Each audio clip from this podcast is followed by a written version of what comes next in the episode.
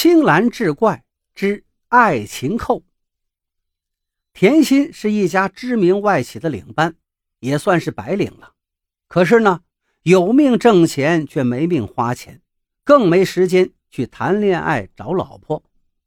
这天下午下班后，他准备好材料去见一个客户，却突然发现自己的衬衫少了一粒纽扣。早晨从家里出来时，就发现那粒纽扣有些松动。他想再应付一天应该没问题，没想到扣子还是掉落了。眼下离他约见客户吃晚饭的时间只有半个多小时了，节骨眼上掉链子，真让人着急呀！可他总不能穿一件少一粒纽扣的衬衣去见客户吧？而最糟糕的是，单位里也没有一件备用的衬衣。甜心赶紧弯腰找起了纽扣，可办公区里好几十个工位，那么大一片地方，找一粒小小的纽扣谈何容易呀！而这时，坐在甜心工位斜对面的安茜，一看他急得满头是汗，就关切地问他找什么。甜心就说了丢纽扣的事儿。安茜听了，眉头一皱，然后问道：“你的扣子是什么颜色的？”甜心用手指了指衬衫上的其他扣子，道：“喏，就是这种浅灰白色的。”安茜让甜心到休息室把衬衣脱下来，先裸穿着西服，扣子的问题由她来解决。甜心一听，心花怒放。几分钟之后，她滑稽地穿着一件西服外套，手里拿着那件少了一粒纽扣的衬衣，从休息室里出来。等她来到安茜旁边。一看就呆住了，安茜正得意地冲着他笑呢，指头上居然捏着一粒灰白色的纽扣。他的工位上竟然还放了一个精致的针线盒。但是安茜显然不太会缝扣子，而即便如此，她也只用了两三分钟时间，把那粒和原先颜色十分相似的扣子缝到了他的衬衣上。看上去也是天衣无缝，浑然一体。甜心感激地换上衬衣，打好领带。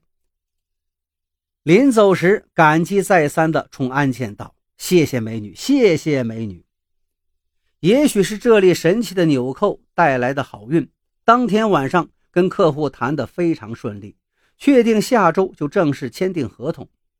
因为高兴，甜心不由得就多喝了几杯。等他晚上刚回到家里，手机就响了，是安茜打过来的。呃，甜心，那粒扣子送给我算了。听了甜心的回答，安茜在电话那头沉默了一下，然后有些吞吞吐吐：“要不我给你换一粒跟你衬衣上一模一样的吧？”甜心一听到，不用了，我觉得这一粒就非常不错，很不错。两人又聊了几句，安茜似乎带着心事挂了电话。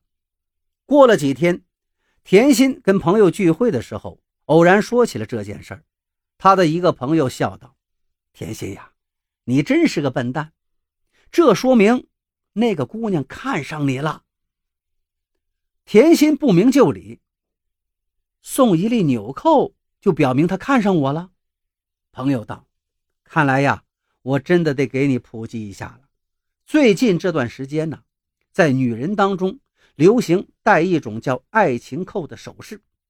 这种扣子呀，是用玉石之类的材质磨成的，上面还会刻上“我爱你呀”之类的英文缩写。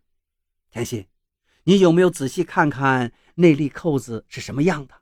如果真是那种扣子，你小子可就走桃花运了。甜心听了这番话，顿时傻了眼。说实在的，他是真不知道有什么爱情扣的说法，更没有仔细去查看那粒纽扣。现在听朋友这么一说，他也觉得有点蹊跷了。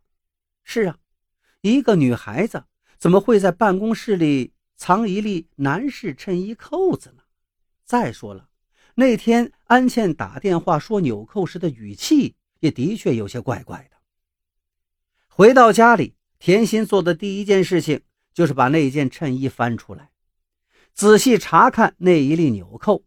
天哪，上面居然刻着“安茜”两个字。看来这果然是一粒爱情纽扣呀！怪不得那天说自己要留下这颗纽扣的时候，安茜吞吞吐吐，不大好意思呢。这天夜里，甜心失眠了。也就是在这天夜里，他决定追求安茜，让这个漂亮的女人做自己的女朋友。安茜虽然也属于大龄剩女，但人挺漂亮，只是不太善于交际，故此一直没有男朋友。这一次，一粒纽扣做了红娘，甜心主动展开了攻势，安茜也没有拒绝这位高大的帅哥，一来二去，两个人很快陷入热恋之中。可就在这时，他们之间又发生了一件不太愉快的事情，而起因还是那粒纽扣。